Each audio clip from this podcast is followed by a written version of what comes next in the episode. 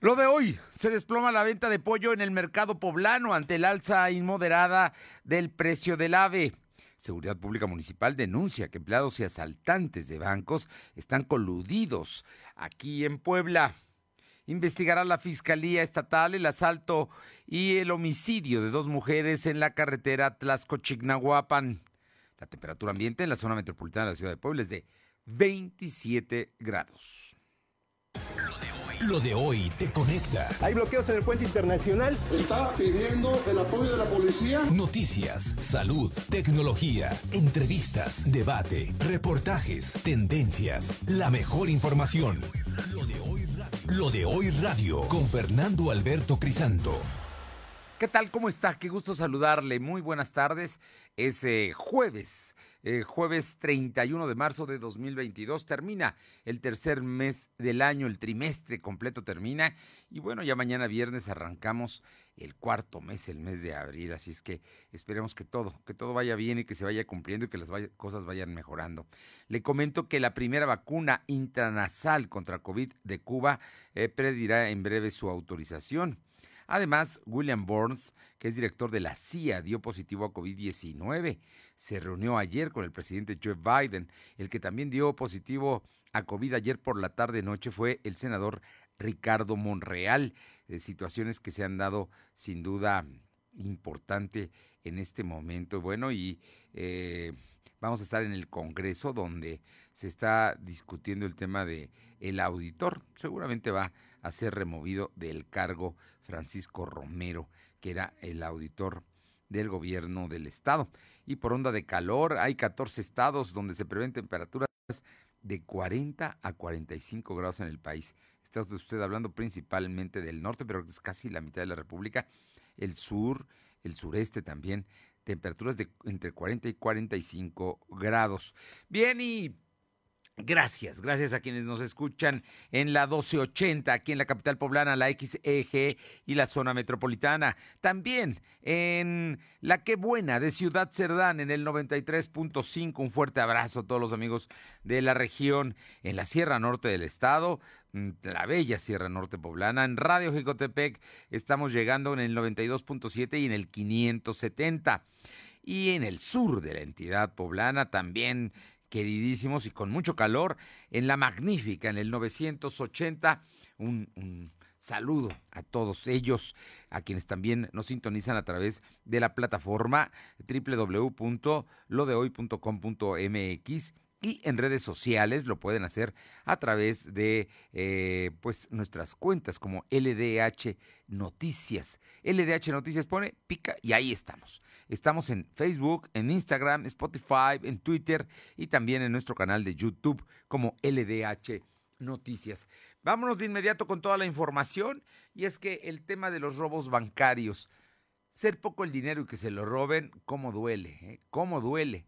Y eh, por lo menos en las dos últimas semanas ha habido cuatro robos de denunciados a cuentavientes, gente que va de buena fe, tiene un cheque, saca dinero, a veces es para un pago determinado, muchas veces es para la nómina y de pronto cuando está saliendo, cuando apenas acaba de dar unos pasos, lo asaltan, le quitan el dinero y bueno, afortunadamente no, no ha habido otro tipo de consecuencias, pero pues son, son de alto riesgo.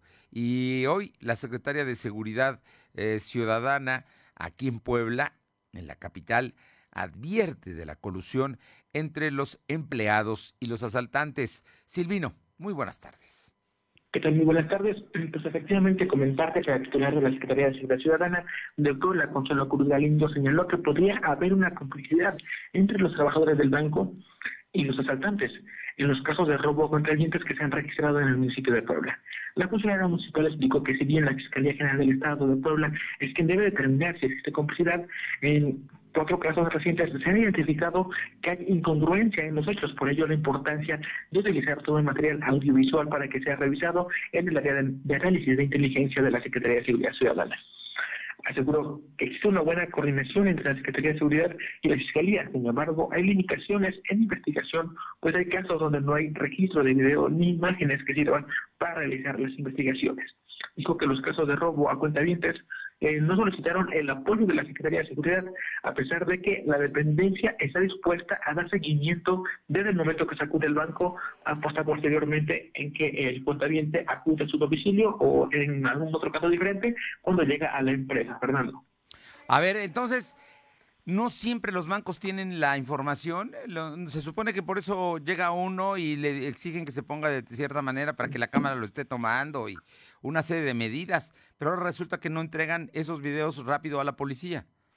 Efectivamente, ha señalado la secretaria que en algunas ocasiones pues, han existido eh, pues, eh, situaciones diferentes en donde no hay imágenes de video que pueden ayudar a identificar a los posibles responsables. Es por ello que pues, también solicita que se entregue todo el material audiovisual que suele recogerse eh, durante la escena y después de la escena, pues para dar, darle seguimiento y tener puntual asistencia por parte de la Fiscalía, al igual que las colaboraciones de la Secretaría de Seguridad Ciudadana. Fernando. Bueno, pues ahí está, ahí está, y lo dice la secretaria, ¿eh? por lo menos tienen elementos para argumentar que en esto hay esta posibilidad. Por cierto, que el día de hoy, en este contexto de la seguridad pública y del centro histórico, el presidente municipal Eduardo Rivera participó en una carrera de cadetes de la academia. Comentarte que desde esta mañana el presidente Eduardo Rivera Pérez participó en la carrera de jóvenes cadetes que tuvo un recorrido de 5 kilómetros. Además anunció que ya se, cuenta, ya se encuentra abierta la convocatoria 2022 para las personas interesadas en formar parte de los elementos de seguridad en el municipio de Puebla. Durante el uso de la palabra, Rivera Pérez indicó que está abierta la convocatoria para formar parte del curso de formación inicial y ser policía preventivo.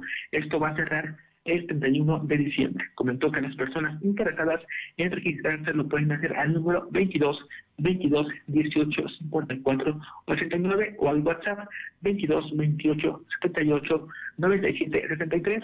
También está la opción de enlistarse de manera presencial en la Academia de Formación que se encuentra en Boulevard de Gasoducto. Escuchen las partes del mensaje que señala el secretario, el presidente.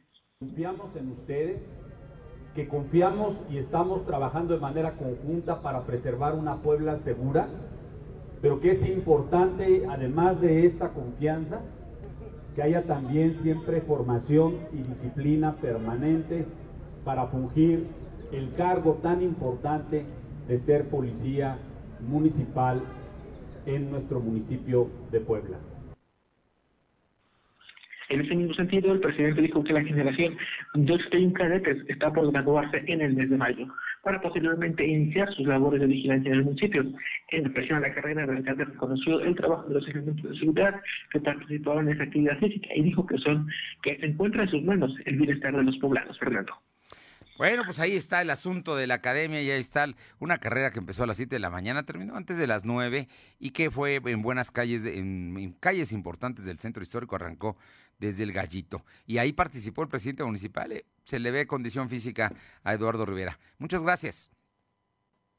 Son las 2 de la tarde con 8 minutos, 2 con 8, y vamos con mi compañera Alma Méndez porque el tema del huevo, del pollo especialmente, es que cayeron sus ventas hasta en un 50%.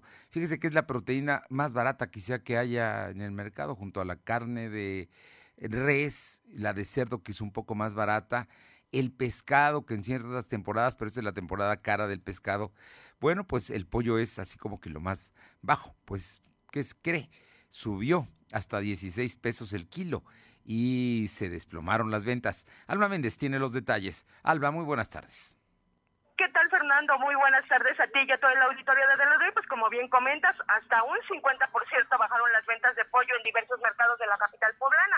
Esto debido a que se ha incrementado en una semana hasta 16 pesos. Y en entrevista para lo de hoy, Carlos Sánchez Arellano, propietario de un local en la venta de, venta de pollo en el mercado Hidalgo, eh, dijo que actualmente los precios se encuentran en 75 pesos la pechuga, 45 la pierna, 55 el ala y la 75. El surtido está en 38 pesos y la rabadilla 30 pesos kilo. Carlos Sánchez dijo que suele ayudar a sus clientes y aconsejarles que comprar para que puedan tener eh, su venta y las amas de casa el producto para poder elaborar su comida, por lo que sugiere que en este caso eh, comprar alón completo, pues el kilo sale en 28 o pierna y alón para que pueda ser un poco más económico, lleve maciza, más piernas y lo haga rendir. Esto es parte de lo que nos comenta en la entrevista. El surtido está a 38. Pero siempre les conviene más llevarse pierna aparte y, el alón aparte Hay gente que luego pues, dice, ay, pues me lleva la alón y pierna, ¿no? Por ejemplo, la, como yo pollero, luego les digo a mis clientes como clientes, ¿no? Les conviene mejor llevarse pierna aparte y un, un aloncito. Porque pesa más el vocal, es hueso, y les conviene mejor llevarse un poquito más de masita. Yo les sincero con los clientes, no siempre digo yo no. Y por ejemplo, si hacen ese ejercicio de llevarse la pierna y el alón, ¿cuánto están pagando? Alrededor de dos piernas, dos muslos, medianitos de buen tamaño, como 55. Cabe mencionar, Del auditorio, que bueno, el propietario de esta local adelantó que posiblemente el pollo siga creciendo, pues sí ya se lo, perdón, incrementando su precio, pues así se lo hicieron, uh, se lo hicieron dar a conocer los proveedores debido a que desde que empezó eh, la, ahora sí que la guerra eh, o el conflicto bélico, esto ha hecho que todo ese tipo de productos pues encarezca. La información, Fernando. Pues sí, está subiendo de precio y no se ve que pronto vaya a bajar, ¿no? El precio del pollo. Ahí, este es un ejemplo, pero pues en los mercados en general se han desplomado las ventas precisamente en las pollerías. Gracias. Seguimos pendiente. Son las 2 de la tarde con 11 minutos, 2 con 11 minutos. Y bueno, pues eh, la lucha entre el Morena y los detractores del presidente sigue adelante de un paso más. Un grupo de diputados ante el INE presentó una denuncia contra ambientalistas que no son opositores al presidente ni tampoco sus enemigos. Simplemente le pidieron que se revise la construcción de la Ruta 5 del tren Maya. Pero eso no les gusta a los de Morena y por eso protestan. Aure Navarro tiene la información. Aure, buenas tardes. Buenas tardes, pues efectivamente el partido Morena denunció ante el Instituto Nacional Electoral al grupo de actores, actrices y ambientalistas Eugenio Derbez, Natalia Lafourcade, así como Bárbara Mori, entre otras figuras de la televisión, por violar la veda electoral que se declaró para el ejercicio de la revocación de mandato a realizar el próximo 10 de abril. Así lo dieron a conocer desde la Cámara de Diputados los legisladores federales por Morena, Aleida Álvarez Ruiz, Adriana Bustamante y el poblano Alejandro Carvajal. Señalaron que los, bueno, los denunciados buscan incidir de manera directa en el proceso de ratificación del presidente de México, Andrés Manuel López Obrador. Lo anterior se dio Fernando Auditorio luego de unos días en que en redes sociales y otros medios de difusión pues se lanzara una aparente campaña encabezada por actrices, ambientalistas, activistas y actores en rechazo al Tren Maya, como bien lo decías, proyecto que ellos mencionan pues pone en riesgo importantes áreas verdes en ese lugar. Escuchen. Estamos presentando una formal denuncia ante el Instituto Nacional Electoral en contra de Eugenio Derbez, Natalia Lafourcade, Bárbara Mori y demás actores que se han pronunciado en contra de quien será sujeto de la revocación de mandato. Este procedimiento sancionador con el objetivo de que se suspenda de manera inmediata esta campaña que están emprendiendo los supuestos ambientalistas que se está y bueno, como escuchamos también mencionaron que no se pueden permitir campañas facciosas de personajes que tienen intereses privados en acciones de gobierno que está haciendo pues el poder federal y de esta manera pues confirmaron que ya interpusieron precisamente pues esta queja ante el INE, Fernando. Bueno, lo que quieren es que se retire, ¿no? De pues qué será de los portales y de las redes sociales esta denuncia. Así es, ellos quieren que se le ponga un alto, que se baje pues ese video que está circulando en las redes sociales, porque mencionan que pues tiene un interés directo para poder incidir en el voto que tengan los ciudadanos el próximo 10 de abril, pero eso con un sentido negativo hacia el presidente de México, Fernando. Básicamente es una defensa al presidente lo que están haciendo estos legisladores de Morena, ¿no?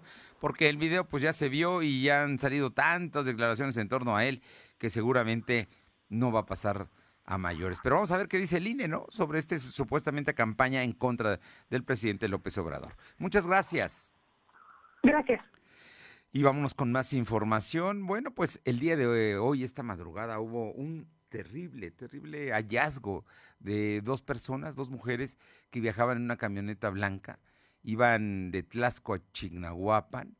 Tlasco Tejocotales es una ruta que mucha gente toma precisamente Tlasco Tlaxcala cruza por Puebla y llega precisamente para la zona de Hidalgo o rumbo a Veracruz o rumbo a, los pueblos serranos de Huauchinango, Zacatlán, Huauchinango, Jicotepec. En fin, es, es, una, es una zona incluso arbolada, de un bosque y se ve que las querían asaltar. Y el problema es que tardaron en levantar eh, los cuerpos y, atender el asunto porque está en los límites de Puebla con Tlaxcala. Pero esta mañana el gobernador confirmó que es la Fiscalía de Puebla quien se va a encargar de la investigación de este terrible asalto y muerte de dos mujeres en una camioneta blanca, creo, ¿no? Silvino, eh, tienes todos los detalles. Efectivamente, como lo mencionaste, el gobernador aseguró que su administración va a coadyuvar con la Fiscalía para realizar las investigaciones sobre el hallazgo de dos mujeres muertas en la carretera Tlaxcolo-Chinahuapan, en la zona limítrofe de Puebla y Tlaxcala, para esclarecer el origen de los hechos e identificar a las víctimas y saber de dónde son originalmente. El mandatario expuso que según los primeros reportes, los dos cadáveres de las mujeres fueron localizadas dentro de una camioneta por autoridades de la entidad vecina, mientras que las, investigadoras, las investigaciones ya están corriendo a cargo de la Fiscalía del Estado. Que ambas víctimas presentaban una herida de arma de fuego en la cabeza, por lo que se analiza si se trató de un asalto o un ajuste de cuentas. Por Guarda dijo que las autopistas y carreteras entre Puebla y Tlaxcala presentan complicaciones. Por ello, en recientes ocasiones han tenido reuniones de seguridad con autoridades municipales para atender las problemáticas que tiene la zona. Escuchemos parte de su mensaje. Sí, le estamos dando seguimiento ya desde, la, desde que se reportó esta, este el hallazgo de dos femeninas ejecutadas. No sabemos si son de Tlaxcala o si son de Puebla, pero eh, la, autoridad respondiente de inicio fue Tlaxcala y ahora quien está levantando cadáveres está llevando a cabo las primeras diligencias ya eh, ministeriales es eh, la autoridad poblana. Y bueno, el gobernador también adelantó que mañana presentaría pues más detalles en relación eh, a este caso, Fernando. Bueno, pues eh, es un asunto muy delicado, muy terrible y esperemos tener más datos de dónde eran ellas. Y bueno, obviamente habría alguna razón para que viajaran de noche.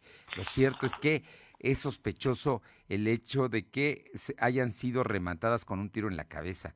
Si querían asaltarlas, les pudieran haber quitado la camioneta y las pudieran haber abandonado ahí, pero no, iban por algo más. Y por lo pronto las encontraron en el vehículo y adentro del vehículo con el tiro de gracia. Gracias, Silvino. Buenas tardes. Son las 2 de la tarde con 17 minutos, 2.17. Lo de hoy es estar bien informado. No te desconectes. En breve regresamos. Regresamos. Mafioso, narco, cocinero, buchona, dealer, mula. No importa cómo te disfraces para traficar o meterte drogas químicas, de todas formas te destruyes. La sangre de las drogas nos mancha a todos. Mejor métete esto en la cabeza. Si te drogas, te dañas. Si necesitas ayuda, llama a la línea de la vida, 800-911-2000. Para vivir feliz, no necesitas meterte en nada. Lo de hoy es para ti. Conéctate a www.lodehoy.com.mx y suscríbete para recibir la mejor información en tu email. Ya falta poco para el ejercicio de revocación de mandato. ¿Sabías que podrás conocer los resultados de este ejercicio desde la misma noche de su realización? Sí, gracias a la participación voluntaria de las y los funcionarios capacitados por el INE, podremos conocer el sentido de la opinión desde el mismo día de la jornada de la revocación de mandato. Sigue los resultados en INE.mx. El ejercicio de revocación de mandato va y va muy bien. Recuerda, este 10 de abril participa y celebremos nuestra democracia. ¿Mi INE? Nos une. Lo de hoy es estar bien informado. Estamos de vuelta con Fernando Alberto Crisanto. Bien, son las 2 de la tarde con 19 minutos, 2 con 19. Vamos con mi compañera Alma Méndez. Y es que el tema de la falta de abasto de eh, elementos indispensables para la construcción de autos volvió a generar una suspensión de labores en eh, la línea del Jetta de Volkswagen. Alma Méndez, infórmanos, por favor. Gracias, Fernando. Pues como bien comentas, nuevamente el primer turno del segmento 1 de Dieta suspenderá labores este jueves 31 de marzo, así como el viernes 1 y lunes 4 de abril. Así lo informó el Sindicato Independiente de Trabajadores de la Industria Automotriz, similares y conexos de Volkswagen de México. Y bueno, pues fue mediante un comunicado interno que el sindicato informó a sus afiliados a que por falta de la disponibilidad de componentes era necesario implementar paros en la producción para el segmento 1 y eh, dieta y sus áreas auxiliares. Por lo que dicha suspensión será tomada como vacaciones para el personal involucrado. En caso de no contar con un saldo disponible de vacaciones, la percepción semanal se pagará al porcentaje del 87.86% a 93% de su salario cero, sin afectación al sexto y séptimo día. La información, Fernando. Bueno, pues ahí está. El asunto se van desde hoy jueves hasta el día lunes 4 de abril. ¿Es así? Así es, Fernando. Recordar que el día sábado y domingo, pues obviamente no son laborables. Es por eso que eh, sería el lunes que continúa precisamente este paso. Bien, gracias. Seguimos a pendiente. Son las 2 de la tarde con 21 minutos. Vamos con mi compañera Carolina Galindo, porque allá en Chautzingo, donde está la pues mm, la hacienda Las Mendocinas, que es propiedad de Raúl Salinas de Gortari, hay un problema, un problema con los ejidatarios, porque ¿qué cree? Raúl Salinas de Gortari, que se cree todopoderoso todavía, fue hermano del presidente Carlos Salinas de Gortari, bueno, pues él quiere apropiarse de un predio que es camino, camino de los ejidatarios. Y estos, pues por supuesto que no quieren. Caro, ¿cómo va este tema allá en Chautzingo? Muy buenas tardes. Fernando, buenas tardes a ti, al auditorio. Comentarte que nos encontramos en un recorrido que inició al filo del mediodía, acompañado de giratarios y representantes de la Dirección de Gobierno que están haciendo un reconocimiento para evaluar la cantidad de caminos que han sido cerrados por parte del propietario de la hacienda en Mendocina. Es decirte que hay inconformidad de los giratarios porque son caminos comunales que se han visto afectados, resulta ser que a lo largo de los años Raúl Salinas ha comprado diversas propiedades que ascienden ya a cerca de 10 hectáreas. Esto ha generado que pues de a poco vaya cerrando los caminos comunales y el día de hoy, acompañados de la Dirección de Gobierno, los campesinos están solicitando que estos caminos sean liberados y que se respete lo que por años les ha pertenecido a los ejidatarios de la cabecera municipal de Queotzingo. Decirte que durante este recorrido, pues lamentablemente hemos visto la presencia de hombres armados que han intentado amedrentar a los campesinos, quienes van a mantener su lucha, incluso íbamos a caminar sobre una zona para verificar qué tanto también ya se había cubierto parte de la de una barranca de la, del paraje de los cipresales y pues nos dijeron que no podíamos acercarnos porque pues, nos podían salir los perros y nos podían atracar entonces pues ya nos estamos retirando estamos llegando ya al final de este recorrido el día de hoy que hicimos en San Lorenzo Chaucingo. Oye, a ver, entonces, fíjate, van ejidatarios, van periodistas, pero además también van autoridades, representantes del gobierno, ¿no? Es correcto, están haciendo la medición para verificar que la superficie que ha sido enmayada no está invadiendo caminos comunales, situación que ya los propios campesinos han reportado y que hemos verificado que algunos caminos han sido ya tapados o incluso se realizaron unas especies de zanjas para evitar que puedan ingresar a sus terrenos. Incluso otro ejidatario, tenemos los audios que nos dice que ha ido comprando el, propietario de la hacienda Mendocinas, pues prácticamente va acercando terrenos aledaños que no le han querido vender con la finalidad de obligar a los campesinos a venderles tierras y con ello pues apropiarse de una gran cantidad eh, de predios aquí en San Lorenzo. Bueno, y es el propietario es Raúl Salinas de Gortari, ¿no? no ahí tampoco hay duda. Es correcto, no hay duda. Caro Galindo, como siempre un gusto, un gusto saludarte, cuídate por favor y estamos atentos a cómo concluye este recorrido. Muchas gracias. A ti. Estamos allá desde San Lorenzo Chautzinco para que sepa usted cómo se están dando las cosas. Y con otros temas, mi compañero Silvino Cuate, son las 2.24. Esta mañana el gobernador Miguel Barbosa advirtió que si la SEDATU no trabaja junto con los gobiernos de Tlaxcala y Puebla, difícilmente se vayan a llevar a cabo obras, obras en beneficio de las dos entidades y de la zona metropolitana. ¿Sabe usted que somos 39 municipios entre los poblanos y los tlaxcaltecas que estamos pegados, que a veces solamente nos divide una calle y que por lo tanto dependemos de alguna manera unos de otros? Dependemos en temas como seguridad, como medio ambiente, como eh, mejor infraestructura, calles, carreteras, transporte público, en fin, no es un asunto menor el hecho de convivir de esa manera tan cercana con una entidad sin duda entrañable como lo es Tlaxcala. Vamos con Silvino Cuate, que tiene los detalles de esta declaración que hizo esta mañana el gobernador Barbosa. Silvino comentarte que el gobernador Miguel Rosa Huerta criticó que la Secretaría de Desarrollo Agrario, Territorial y Urbano eh, porque no ha definido algún tipo de planeación para que se puedan consolidar obras entre Tlaxcala y Puebla. El titular del Poder Ejecutivo comentó que desde que comenzó su administración no se, ha, logrado consolidar un proyecto en conjunto con Tlaxcala y eso se debe a que SEDATU no ha generado un consenso para implementar iniciativas que involucren a cientos de habitantes. Escuchemos parte de su mensaje. ¿Cuántos, cuántos proyectos comunes se han desarrollado en los recientes años entre Puebla y Tlaxcala con mezcla de recursos de ambos estados? Ninguno. Ninguno. Porque no ha habido una planeación y no puede entenderse un desarrollo de una zona conurbada de millones de habitantes sin el apoyo, sin la dirección, sin la coordinación del gobierno federal. Además, dijo que si SEDATU no aporta en elementos financieros para algún tipo de proyecto de infraestructura, difícilmente se podrá eh, generar una coordinación. Asimismo, dijo que los gobiernos del Puebla y Tlaxcala crearon la Comisión de Ordenamiento Metropolitano, la cual abarca 39 municipios, para implementar acciones en materia de seguridad, saneamiento del Rotoyac y el mejoramiento del transporte público. Fernando. Bien, pues ahí está el tema, ¿no? El gobernador lo dice claramente, qué es lo que falta y qué se espera que ahora con la instalación precisamente de este eh, Comisión de Ordenamiento Metropolitano se puedan mejorar las condiciones y el gobierno federal asuma la responsabilidad que le toca también financiando obras públicas. Efectivamente es el objetivo que se busca como tal y bueno, también señala que ya lleva demasiado tiempo pues esperando que exista una coordinación y critica únicamente se impulsen obras en periodos como este cuando está la consulta popular, Fernando. Bueno, pues ahí están, ahí están los temas. Muchas gracias, Silvino.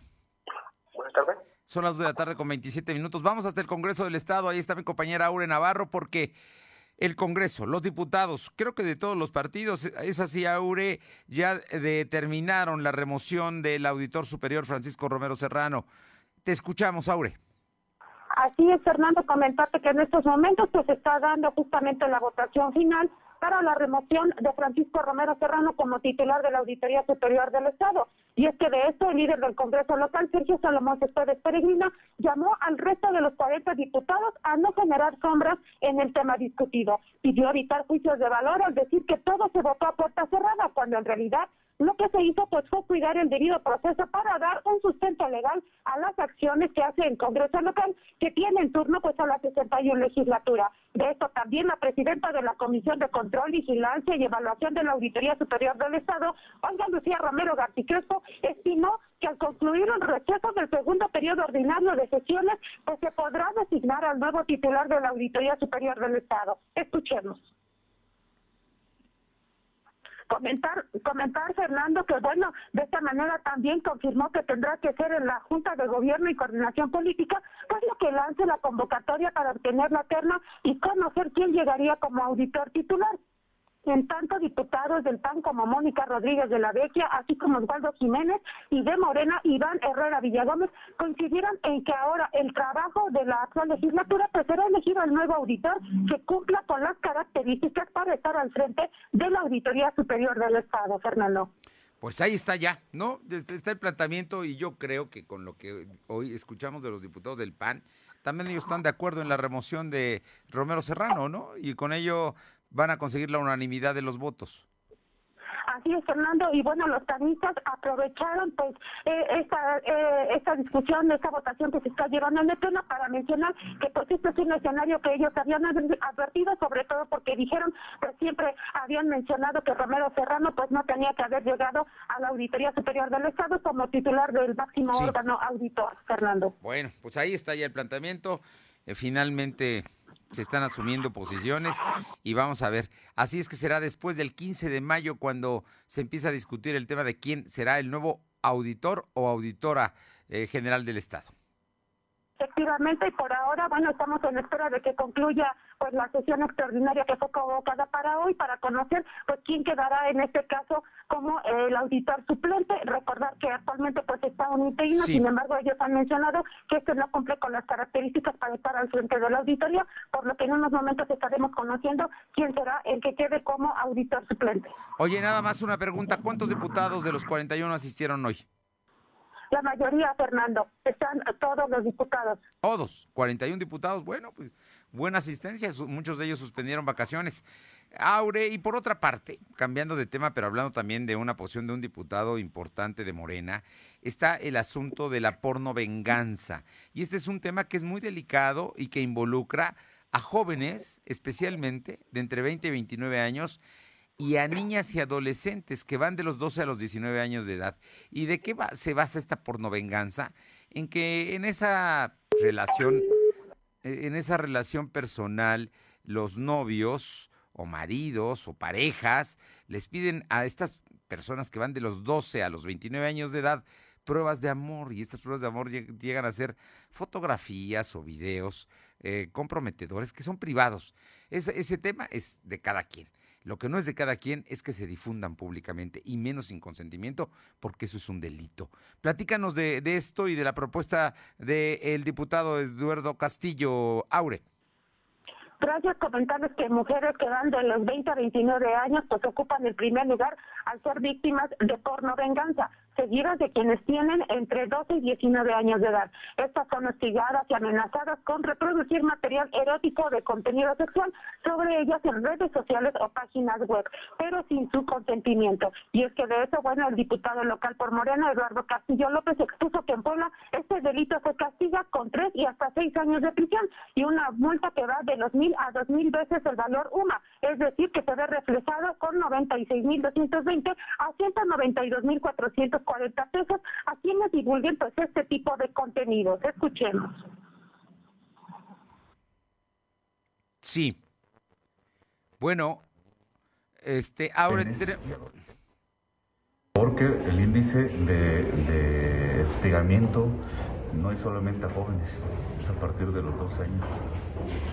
De 12 años a 19 años, de 19 a 39 años.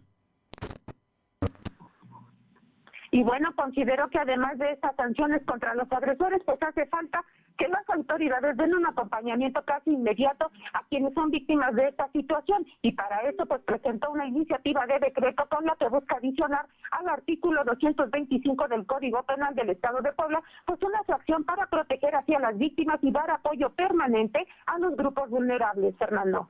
Bueno, pues sin duda, sin duda se tiene que hacer algo porque son delitos son delitos graves, ¿eh? Y, y, por eso ya hay sanciones. Muchas gracias. Gracias. Son las 2 de la tarde con 31 minutos, 2.31. Lo de hoy es estar bien informado. No te desconectes. En breve regresamos. Regresamos. Raticida, gasolina, ácido sulfúrico, amoníaco, acetona.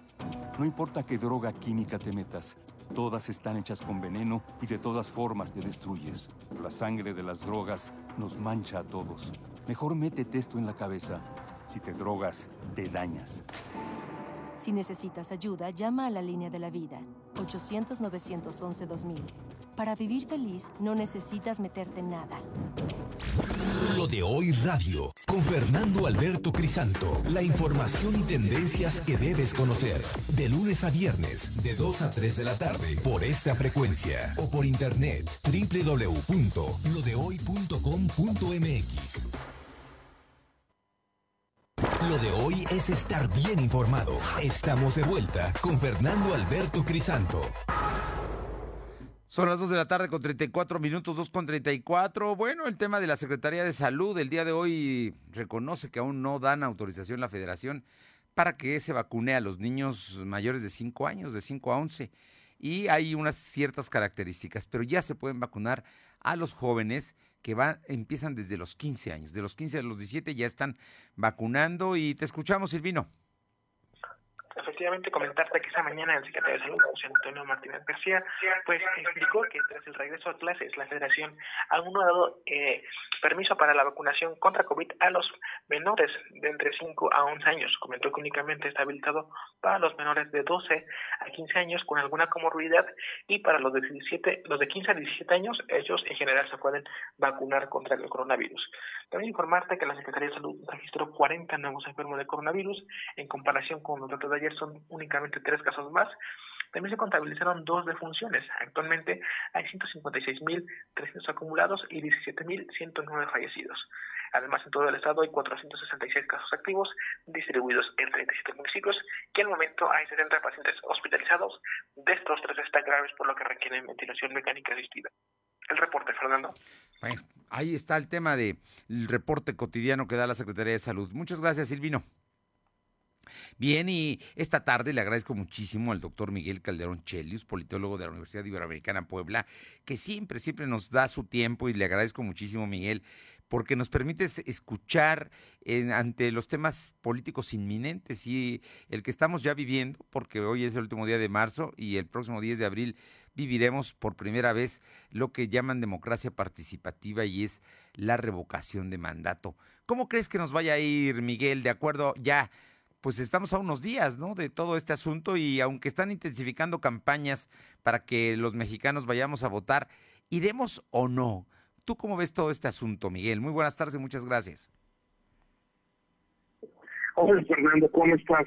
Bien, eh, gracias. Bueno, lo que yo te diría, iremos y no eh, muchos mexicanos acudiremos a, votar y muchos otros no, no lo haremos por muchas razones, en todo caso por el desacuerdo con, con el proceso, por falta de interés. Eh, al final de cuentas, eh, este, esta, este proceso no es un proceso no es donde se esté jugando algo completo, o sea, es eh, va a quedar muy en el aire, no, no, no, no, queda muy claro que eh, es un proceso totalmente favorable a la permanencia de Manuel López Obrador, por lo tanto sus simpatizantes no se ven así como incitados a acudir a, a, votar. Eh, pero por el otro lado me parece que es un proceso muy importante. Yo lo vería en tres líneas principales. Sí, por favor. Eh, es, eh, es poner un elemento central en una nueva dinámica política, es un instrumento de democracia participativa que da a los mexicanos la posibilidad de acortar el mandato de un presidente. Y difícilmente después de esto, los próximos gobiernos podrían eludir este, este plebiscito o este eh, referéndum eh, revocatorio, como queramos llamarle. Va a hacer algo que se va a tener que incorporar en nuestra normalidad política. Eso me parece muy importante. Por el otro lado, eh, es muy claro lo que ya decíamos, no está en juego realmente en este momento la todos los números lo muestran así, así que será, eh, eh, en ese sentido es un ejercicio un poco superfluo, pero con la importancia de, enfrentar este precedente. Y en tercer lugar, me parece que es eh, muy importante en el contexto político, porque por supuesto que es un, un, elemento que se pone en juego en el contexto de las campañas políticas que hay en este momento en algunos estados para renovar las gobernativas, pero también eh, de cara al 2024, que ya rápida, cada vez con mayor velocidad nos vamos acercando y nos vamos dirigiendo hacia allá, eh, se vuelve un un, punto de referencia en cuanto a la fuerza que tiene eh, la alianza gobernante en este momento. Entonces, yo creo que es muy importante, eh, podremos medir el éxito o el fracaso de, la, eh, de, este proceso en función de la participación. Tendría que ser más o menos del orden de, de los 15 millones, me imagino, para que pudiéramos considerarla un, éxito, queda claro que no va a llegar a los 40 millones que la harían eh, vinculante, pero eh, que tendría que estar por arriba del número de, de votos que se han obtenido, de, firmas que se han obtenido para hacer el plebiscito. Muy bien, las tres líneas que nos dejas claras. Una, el ejercicio de democracia participativa. Llegó para quedarse y aunque más allá del resultado final y el número de votantes, López Obrador va a continuar y va a terminar su mandato. Creo que en eso nadie tiene duda, ¿no? De que, de que él y mucha gente que no vaya a votar por él de todas maneras lo apoya o lo ve con simpatías. Y es muy difícil que los que no lo quieran se acerquen el domingo 10 a las urnas, ¿no? Creo yo, pero bueno, eso ya lo veremos en los números finales. Pero de todas maneras, el ejercicio es importante que se queda, porque además también va a ser ejemplo para los estados y para la democracia participativa la revocación. ¿Te parece? Así es, es muy importante. Yo creo que eh, lo, más relevante me parece lo que no se está jugando en este momento es eh, el futuro, eh, en el sentido de que este mecanismo se consolide, se legitime, se convierte en un mecanismo que esté ahí presente y que se convierte en un elemento que todo gobierno tenga que considerar en el ejercicio de sus funciones. Eso me parece que es lo más importante. Eso es lo eh, Y por supuesto, no, en lo corto, pues sí, hay influencia en los procesos eh, políticos que se están llevando y configurando en este momento. Oye, en el, en el caso del número de votantes, bueno, sin duda, ¿no? Difícilmente se va a llegar a los 40 millones, porque por la fecha, por el día y por porque la gente no necesariamente se ha involucrado con el tema, pero de todas maneras, yo creo que López Obrador tiene el suficiente respaldo popular como para continuar y concluir. Yo creo que al final de cuentas es una prueba también para Morena de su capacidad de movilizar votos, ¿no? Para respaldar a su presidente. Y como dices, adelantado, pero se está jugando también el 24. Y por otra parte, bueno, pues el presidente eh, quiere ratificar que los mexicanos están con él, ¿no? Y que se expresan en las urnas. Bueno, es una forma de ir calentando el ambiente electoral, es una forma de ir mostrando eh, la fuerza, de ir mostrando músculo en los distintos procesos y, bueno, evidentemente entre más eh, votantes acudan, el gobierno podrá presumir de mayor fuerza y capacidad de movilización y entre menos votantes acudan, eh, pues eh, mostrará un signo de debilidad. Y eso en todo caso, esa sería la expectativa a corto plazo que tendríamos sobre el proceso, ver cuál es la capacidad, capacidad de movilización en frío, digamos, sin que se esté jugando algo realmente de eh, el actual gobierno. Tiene tiempo para recuperarse de aquí al 24, ¿no? Sí, claro que yo creo que todavía hay tiempo para todos los actores para reacomodarse. No queda claro cómo cómo le van a hacer, sobre todo la oposición, porque me parece que han, se han equivocado sistemáticamente. Pudieron haber aprovechado muy bien eh, el contexto de este revocatorio para haber generado una verdadera disputa, una verdadera campaña eh, en contra del gobierno, de aquellos que, que, no están a favor de y bueno, optaron por eh, por desaparecer, por, eh, por, por seguir con argumentos eh, seguir en la discusión de las de ayudas en lugar de realmente irse a las críticas sustantivas y poner en juego al propio al propio gobierno de Manuel López Obrador, que aún ganando, eh, si hubiera tenido un alto eh, votación en contra, hubiera salido raspado. Pero eso no va a suceder. No, la oposición no hemos visto hasta ahora de López Obrador no ha sido consistente ni ha estado a la altura de los tiempos o no sé cómo lo ves. Están, desde mi punto de vista, están muy extraviados, no logran articular un discurso eh, en contra del gobierno, se van a los detalles, están explorando cosas realmente líneas, o sea, pequeñeces ante eh, una maquinaria y un discurso eh, del gobierno que resulta avasallador. Entonces, yo creo que hay muchas cosas que criticar, que la oposición podría posicionar ahora sí, pero que francamente no logran articularlas, ¿no? Así es. Pues yo me quedo con, con la, la, lección y la democracia para el futuro, porque aquí los gobiernos federales próximos y estatales también tendrán que te pasar por este ácido de la revocación de mandato. Claro, yo creo que es un instrumento muy importante.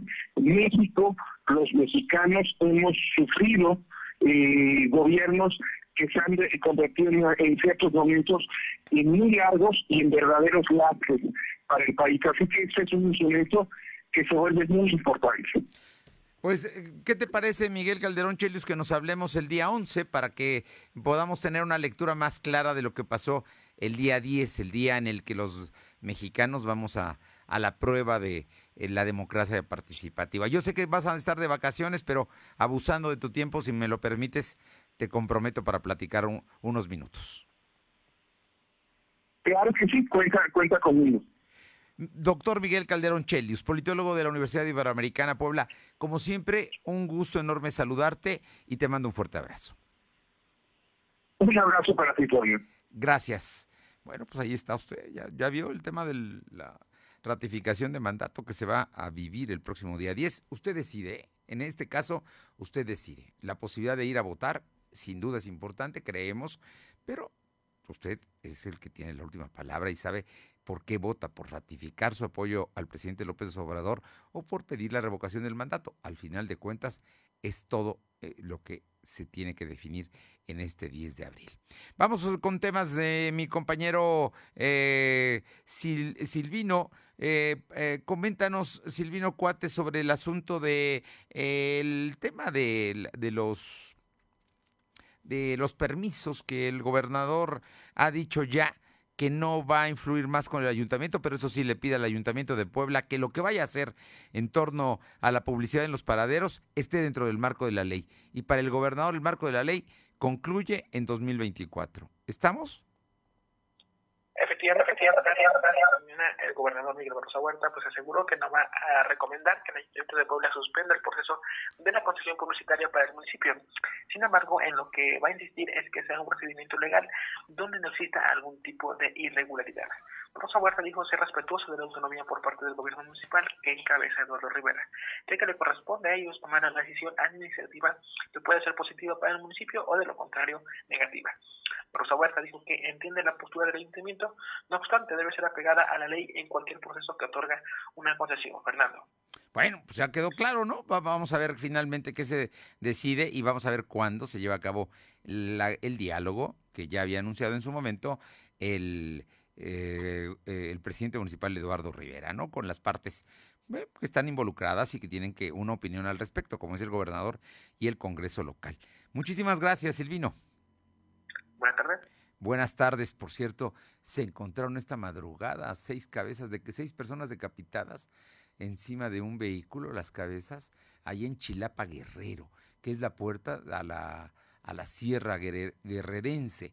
Chilapa, que por muchos años fue la única diócesis que tenía el estado de Guerrero, era más católica que, que Acapulco, y bueno, ahí estaba la diócesis. Bueno, pues sepa usted que en el interior del vehículo estaban los cuerpos de las seis personas decapitadas y sus cabezas encima del vehículo. Qué, qué escena, ¿no? Qué terrible esto que está sucediendo y bueno, pues para ellos hay abrazos, no balazos. Alma Méndez, cuéntanos, empresarios fueron a Chignahuapan, están buscando la idea de, pues, de llevar negocios a la Sierra Norte.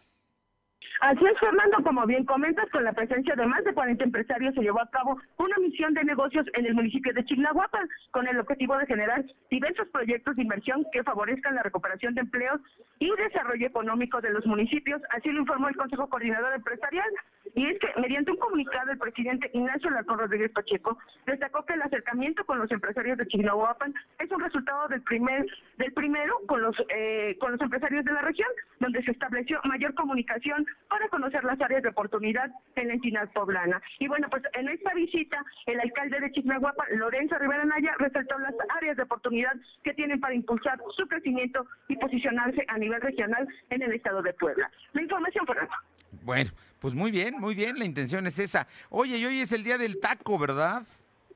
Así es, Fernando. Y fíjate que durante la recuperación económica que existe en la capital poblana, la Comida es el rubro que siempre ha sido beneficiado, sobre todo el de los tacos. Pues existe una gran variedad y para todos los gustos y su venta se ha incrementado en un 80% en esta recuperación económica. Y es que este 31 de marzo en México se celebra el Día del Taco, un platillo que es socorrido por gran parte de la población. Y bueno, pues en la entrevista para lo de hoy, Joaquín López Cadena contó que poco a poco se ha ido recuperando las ventas ya que las personas no dejan de adquirir alimentos. Si bien hubo una crisis por dos años durante la pandemia de COVID-19, las ventas sí bajaron, pero nunca dejó de vender. Y bueno, pues este negocio te cuento que se encuentra ahí en el Parque del Carmen. Y bueno, pues Sí. dijo que desde hace un año vende eh, unos tacos de michiote y la aceptación de los comensales es buena. Pues de, de, un tiempo para acá, estos tacos se pusieron muy de moda en la ciudad. Muy pues bien. diversas personas originarias de Hidalgo vinieron a probar suerte y este tipo de taco ha tenido la aceptación. Esto es parte de lo que nos comentó. Que de hecho sí, bueno yo lo que, lo que yo hago es que las tortillas las caliento al vapor. Porque no me conviene tener mi, no sé, banabro, mi comalito y eso, porque con la misma agua, si pueden ver, acá el agua este, va hirviendo todo el tiempo. Por ejemplo, yo lo, prendo, bueno, ya sigo y empiezo a subir el vapor, y se inicia la carne bien adentro. Comentarte, eh, Fernando, que Joaquín López nos comentó que llega a vender en un muy buen día más de 1.500 tacos. Bueno, pues ahí está. Es un ejemplo, ¿eh? pero bueno, están los tacos árabes que son fundamentales en la cocina poblana, están los tacos al pastor que son más chilangos, pero ahí están, están los tacos de canasta, están los tacos de suadero, lo, no, hombre, el taco placero, ¿no? De papas con rajas y bistec. En, en Tijuana hay un taco que se llama taco poblano y que es un taco de carne de, de bistec sudado, ¿eh? sacado de la olla el bistec este, y con cebolla, y lo ponen, y ahí está el taco poblano. ¿Qué tal?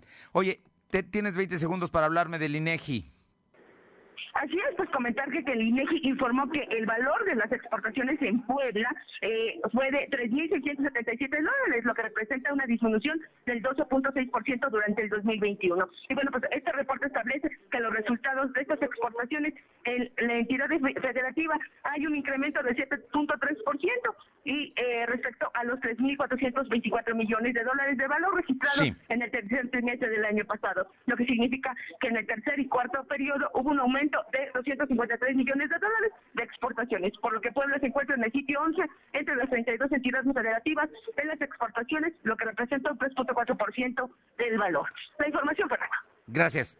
Vamos con mi compañera Aure Navarro. Aure, el INE listo para la revocación de mandato. Efectivamente, en Puebla, la Junta Local del Instituto Nacional Electoral, pues ya se declaró este día listo para desarrollar la consulta de revocación de mandato el próximo 10 de abril. Ejercicio en el que podrán votar alrededor de 125 mil personas que tienen credenciales vencidas al 2021, como parte de la lista nominal superior a los 4 millones de personas. El consejero presidente, Marcos Rodríguez del Castillo, precisó que a una semana de tener este ejercicio, quienes tengan el interés de ser observadores electorales todavía pueden registrarse hasta el 3 de abril. Además, informó que al corte de este día, pues se tienen 207 solicitudes, de las cuales 99 pues ya fueron aprobadas. Escuchemos. Esto, eh, a reserva de enviarle también el número exacto, todas las credenciales con terminación 2021 fueron ampliadas en su vigencia para que los ciudadanos que se encuentren en este supuesto puedan ejercer su derecho a opinar si el presidente de la República continúa en su encargo hasta el fin de su mandato o bien este le es revocado por pérdida de, de confianza. Bien, Y bueno, reitero que en Puebla, de las 7.860 casillas, pues en este ejercicio se tendrán 2.941 para votar, Fernando. bien. Oye, ya votaron los diputados, 36 votos a favor de la destitución de Francisco Romero Serrano, cero votos en contra y tres abstenciones. Es lo que acaba de dar ya el tribunal. Oye, finalmente tenemos unos segundos. ¿Qué dijo Estefan Chidiac, diputado del PRI? Polémica sigue ante este asunto y Jorge Estefan Chiriac aclaró que la remoción de Francisco Romero Serrano como titular de la auditoría pues se dio por ausencia física, Fernando, al tener varios procesos, entre ellos algunos de carácter penal, que le pueden mantener más de dos años en prisión. Destacó que se tiene una ausencia mayor a 30 días y esa fue la causa principal de que se estudió para esta separación de cargos sin tomar las condiciones por estar ligado a dos procesos penales por delincuencia organizada con operaciones Sí. de recursos de procedencia ilícita y violencia intrafamiliar. Gracias. Son las 2 de la tarde con 53. Lo de hoy es estar bien informado. No te desconectes. En breve regresamos. Regresamos. Seguro la conoces. Cuando logra tu atención, te cautiva. A veces no puedes alejarte de ella. Sabes que nunca te juzgaría. Y donde quiera que estés, estará cerca de ti. Exacto. Es la radio. 100 años con nosotros. CIRT, Cámara Nacional de la Industria de Radio y Televisión. Los alimentos naturales ya se vieron ganadores. Los del Atlético Chatarra son pura mala vibra. Este partido se pone chatarra. Intentan doblar a los del Club del Antojo a fuerza de ingredientes malignos. Los alimentos saludables son nuestros héroes salvadores. Recuerda revisar el etiquetado, haz ejercicio todos los días y disfruta de gran salud. Come como nosotras y ponte saludable. Pura vitamina. Lo de hoy es estar bien informado. Estamos de vuelta con Fernando Alberto Crisanto. Bien, y vamos a la región de Atlisco con mi compañera Paola Aroche, concretamente a Yancuitlalpan. Paola.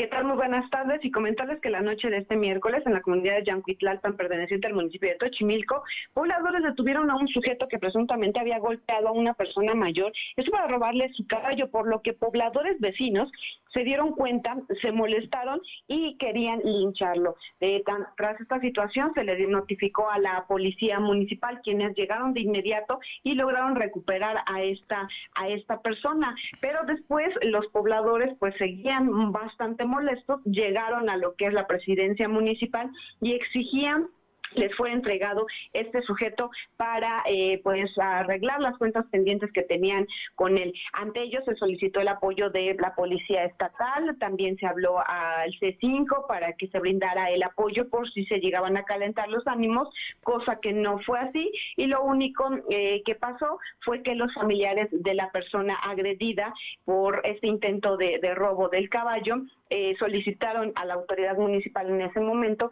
que pues eh, absorbiera los gastos que eh, implicaba el tenerlo en una clínica cercana a lo que es la cabecera de Tochimilco. Ante esta situación, bueno, pues no pasó a mayores, se tranquilizaron los ánimos, pero el presidente municipal Aurelio Tapia Dávila dijo que estarán al pendientes de eh, cualquier cosa que se pueda presentar. Bien, tenemos 20 segundos para un tema de eh, protección, ¿sí? el Centro de Asistencia Social Municipal para Protección de Niños y Niñas y es que durante una sesión extraordinaria se aprueba el reglamento del Centro de Asistencia para Niños y Niñas sin tener eh, en consideración real la situación que imprenta en lo que es el municipio debido a que existen menores de edad que solo realizan actividades económicas. Cabe señalar que la votación está eh, a favor eh, y es unánime y obviamente pues se busca lo que es el apoyo para lo que son los niños, niñas y adolescentes del municipio. Bien, hay que protegerlos. Muchísimas gracias, Paola. Buenas tardes. Buenas tardes. Vámonos con mi compañera Luz María Sayas a Tehuacán. Te escuchamos, Luzma. Muy buenas tardes por aquí nuestros amigos de lo de hoy. Te comento que detienen a Jorge Alberto N, de 32 años de edad, con domicilio en Palmar de Bravo, integrante de una banda peligrosa que opera en la zona de Palmar Bravo, de Bravo y Cuagnopalan. Durante este operativo llama, llamado Ciudad Blindada, esta detención fue hecha en plena flagrancia al intentar robar un vehículo en pleno centro comercial en el paseo en el municipio de Tehuacán. Cabe mencionar que este sujeto se encontraba en libertad bajo medidas cautelares desde el pasado mes de diciembre del 2021 y en su, en su bueno, este también fue detenido por diversos delitos. Y al checar sus datos en plataforma, los uniformados se percataron que tiene un historial delictivo que se tiene este sujeto. Este es el resultado que tiene la Dirección de Seguridad Pública Municipal, uno con la Unidad de Análisis e Investigación, que han dado seguimiento a varios robos a sujetos que pertenecen a bandas delictivas y se consideran peligrosas. Y Fernando, por último, también te comento que fue encontrado José Máximo N, de 51 años de edad, fue encontrado sin, sin vida a nivel del piso con una herida a la altura del cuello, al parecer provocada por arma blanca en el interior de su domicilio en el municipio de Azuzuca, Puebla. Después de este hallazgo por parte de las familiares solicitaron el apoyo de servicios de emergencia, pero carente este municipio de personal para brindar los primeros servicios y de emergencia. Solo llegaron policía municipal. Más tarde dan a conocer que el hombre ya no tenía signos vitales y dan aviso a las autoridades ministeriales de Ciudad Cedar que posteriormente arribaron al domicilio al Muchas... para hacer el levantamiento del cuerpo. Muchas gracias, Luz María. Bien, ya nos vamos. Le comento nada más que se está discutiendo en el Congreso de la Unión el tema de si hay o no horario de verano. Ojo, podría cambiar el próximo domingo, así es que el día de hoy se está discutiendo allá. Y por otra parte, el día de mañana a las 10 de la mañana se va a llevar a cabo el sorteo de la FIFA para determinar el grupo en el que quedará México después de que ganó ayer 2-0 con El Salvador. Gracias por estar con nosotros. Pase una buena tarde de jueves. Hasta mañana. Gracias. Fernando Alberto Crisanto te presentó Lo de hoy radio. Lo de hoy radio. Te esperamos de lunes a viernes, de 2 a 3 de la tarde por esta frecuencia, en la cobertura más amplia a nivel estatal. Y síguenos en internet www.lodehoy.com.mx y en nuestras redes sociales como arroba LDH Noticias. Lo de hoy radio.